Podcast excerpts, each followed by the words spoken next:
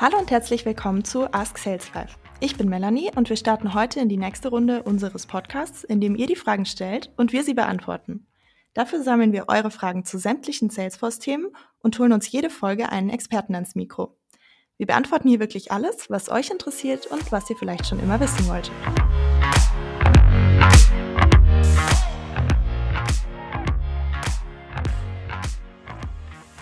Heute mit dabei ist Alessandro. Schön, dass du hier bist. Hallo Melanie, grüß dich. Vielen Dank für die Einladung. Ich freue mich dabei sein zu dürfen.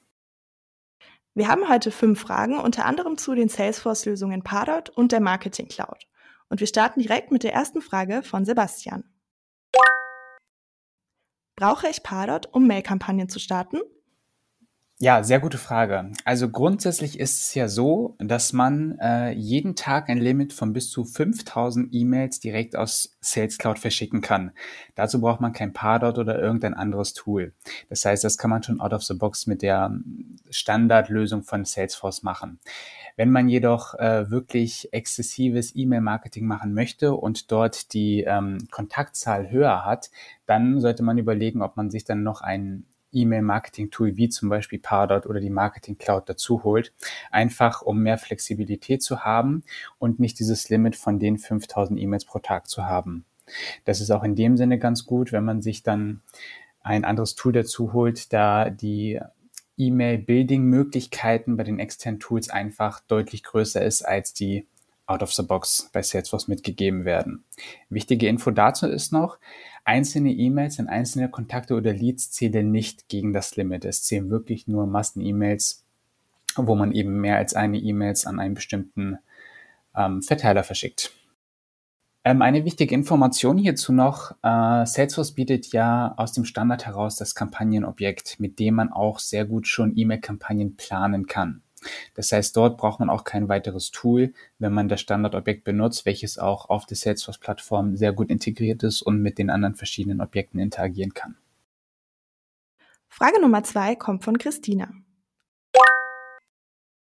Wie können Vertrieb und Marketing zusammenarbeiten, um Leads zu generieren? Salesforce bietet hier verschiedene Möglichkeiten, wie man Vertrieb und Marketing näher zusammenbringen kann. Eine Möglichkeit wäre hier die B2B-Marketing-Plattform Pardot zu benutzen, welche wirklich in diese Schnittstelle geht zwischen Marketing und Vertrieb. Pardot bietet hier verschiedene Möglichkeiten, wie man aus Marketing-Sicht ein Lead vorqualifizieren kann, so dass der Vertrieb weniger Arbeit hat und dort wirklich nur Leads ankommen, die wirklich für sie relevant sind. Pardot hat dort dann die Option, dass ähm, man verschiedene Automationen nutzen kann, um zum Beispiel ein Scoring und Grading zu nutzen, um eben diese Leads vorzuqualifizieren und wirklich erst dann an den Vertrieb weiterzugeben, wenn es wirklich für die relevant sind, ohne dass diese Mehrarbeit haben, sondern wirklich zu dem Zeitpunkt reinspringen können, wo sie sagen, hey, der Lead ist jetzt für mich relevant. Natürlich muss dort eine gewisse Abstimmung zwischen den beiden Bereichen geben. Denn der, äh, der, das Marketing muss natürlich wissen, ab welchem Zeitpunkt ein Lead für den Vertrieb relevant ist. Wenn Sie diese Information haben, können Sie dann in Pardot relativ einfach ähm, verschiedene Automatismen nutzen, um die Leads vorzuqualifizieren und eben dann an den Vertrieb weiterzugeben. Dazu gibt es eben die Option, dass diese direkt an einen bestimmten Vertriebsmitarbeiter weitergegeben wird oder auch die Möglichkeit, dies an eine Warteschlange einzugeben. Die Warteschlange ist einfach eine Funktion in Salesforce, welche man sich als eine Art Pool vorstellen kann, wo die Leads dann nach und nach reinkommen und sich die Vertriebsmitarbeiter dann selbstständig die Leads, die für sie relevant sind, rausholen können und dann weiter qualifizieren können. Danke an Toni für Frage 3. Was ist der Unterschied zwischen der Service Cloud Lizenz und dem Standard Service in der Sales Cloud? Was sind die Einschränkungen von beiden, wenn es überhaupt welche gibt? Ja, Toni, das ist eine sehr, sehr gute Frage. Also grundsätzlich für die Leute, die es vielleicht nicht wissen, Salesforce ist ja ein Subscription-Modell. Das heißt, man zahlt hier für Lizenzen, welche dann über einen bestimmten Zeitpunkt, in der Regel über mehrere Jahre, den Zugriff auf die Salesforce-Plattform steuern und dort eben respektive in der Sales Cloud oder Service Cloud. Grundsätzlich steuern diese Lizenzen einen Zugriff auf bestimmte Bereiche. Das heißt, die Sales Cloud ist, wie der Name schon sagt, geht eher Richtung Verkauf und der Service ist eben eher für den Service optimiert. Unabhängig davon bietet die Sales Cloud aber, sag ich mal, eine Baseline an verschiedene Case-Möglichkeiten. Also in der Sales Cloud gibt es ja das Case-Objekt, welches man auch mit verschiedenen Kunden ähm, zusammenführen kann, so dass man auch an einem Kontakt sehen kann, okay, die Person hat jetzt so und so viele Cases offen. Da, wo die Service Cloud dann jedoch glänzt, ist die Tatsache, das alles komplett automatisiert zu machen. Aus der Sales Cloud kennt man vielleicht Lead Assignment Rules, welche dafür da sind, Leads an bestimmte Vertriebsmitarbeiter, zum Beispiel regional gesehen, äh, zu verteilen. Und dasselbe gibt es eben für die Service Cloud für Cases. Das heißt, dort kann man verschiedene Case Assignment Rules definieren, um diese an den respektiven Case-Mitarbeiter ähm, automatisiert weiterzuleiten. Weiterhin hat die Service Cloud eine Besonderheit, wenn es Richtung Omnichannel geht. Omnichannel ist eine Funktion in der Service Cloud, welche auch nur dort eben über eine Service Cloud Lizenz zur Verfügung steht, welche auch automatisiert Cases an verschiedene Service-Mitarbeiter routet, basierend auf verschiedene Kriterien. Beispiel, ich kann zum Beispiel Spanisch und Italienisch und wenn ein Case aus diesem Land kommt, wird dieses automatisch an mir weitergeleitet. Sollte ich jetzt aber schon zu viele Cases haben, steuert Salesforce intelligent diesen Case an irgendwem anders, der aber auch diese beiden Sprachen kann. Und das wäre eine Funktion, die hat zum Beispiel nur die Service Cloud, auf welcher man auch nur mit einer Service Cloud Lizenz zugreifen kann. Eugen von Revenue Grid hat uns die vierte Frage zukommen lassen. Wie kann man den Zustand der Pipeline in Salesforce mit Echtzeitdaten messen?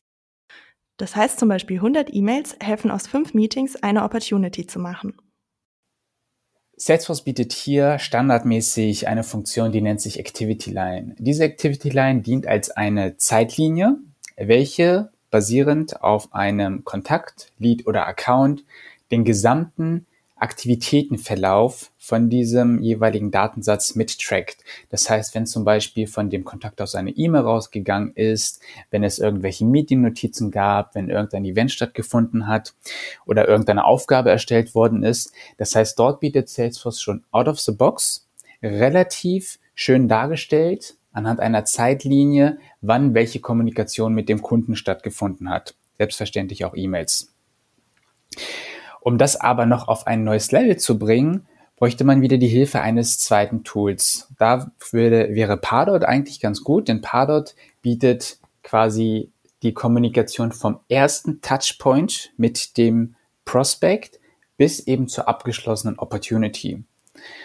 In Pardot kann man hier zum Beispiel dann eine Landingpage mit einem Formular relativ einfach zusammenbauen dies dient dann als Einstiegszeitpunkt, wo der Interessent zu einem bekannten Prospect geworden ist, nämlich indem er ein Formular ausfüllt und seinen Namen und E-Mail-Adresse bekannt gegeben hat.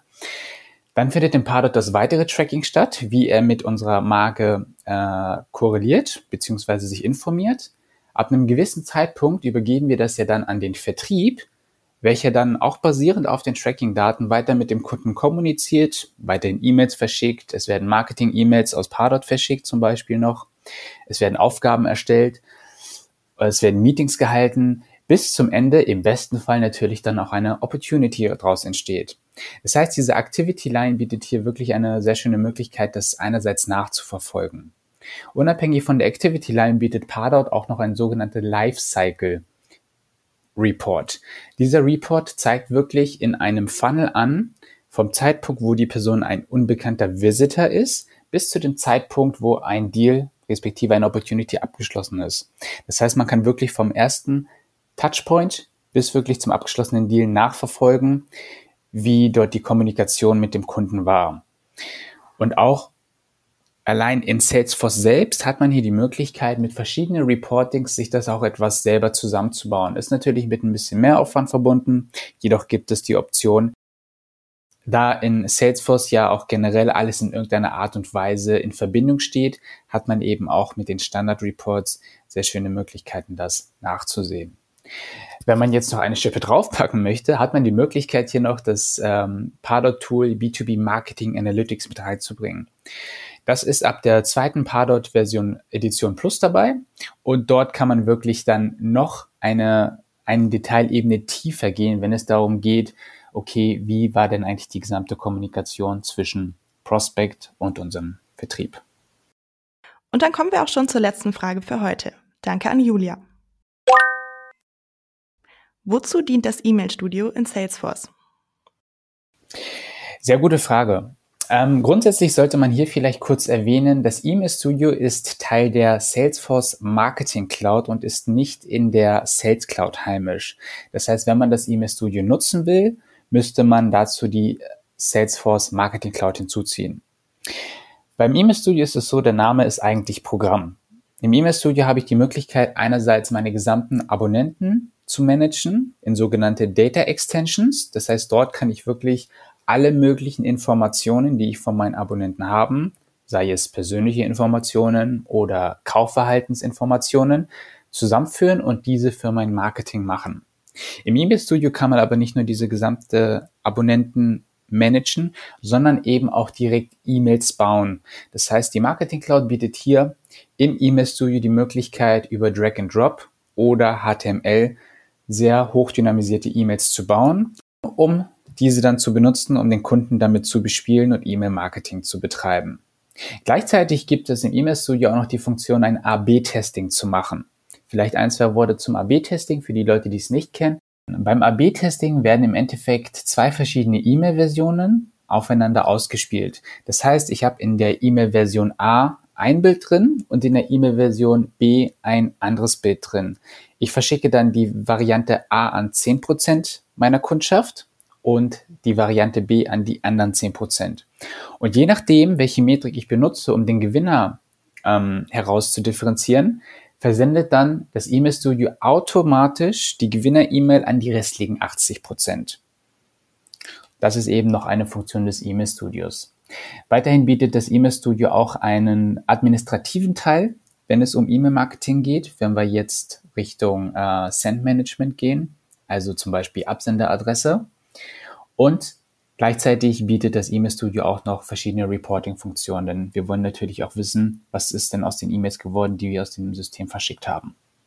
Das heißt, um es vielleicht in einem Satz abschließend zu sagen, das E-Mail Studio bietet vollumfänglich die Möglichkeiten, ein sehr, sehr gutes personalisiertes E-Mail-Marketing aus der Salesforce Marketing Cloud durchzuführen.